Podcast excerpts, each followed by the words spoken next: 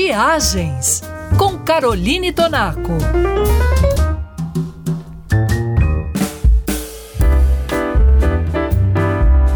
A nossa viagem pela região dos Lagos Andinos continua.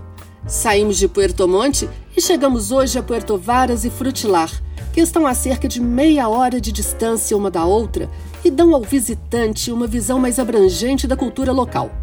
Pela estrada que liga essas três cidades, o viajante entra em contato com um trecho importante da história do Chile, notadamente aquele marcado pela imigração germânica. Os alemães ali chegaram atraídos pela promessa de prosperidade.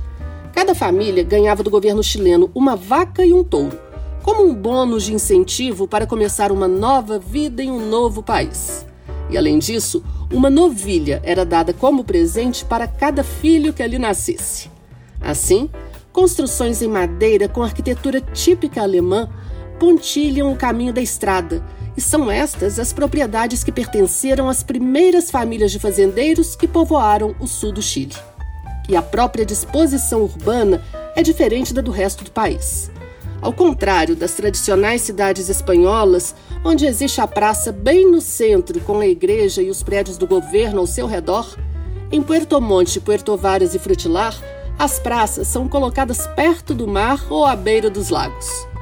Muitas dessas propriedades foram transformadas em pousadas charmosas, hotéis aconchegantes ou restaurantes deliciosos que servem vinhos e licores caseiros, além de uma culinária típica da Alemanha. É uma parada imprescindível para quem está explorando o roteiro.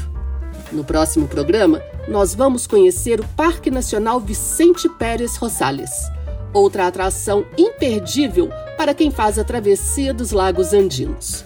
E para embarcar em mais aventuras pelo mundo, visite o site travel3.com.br.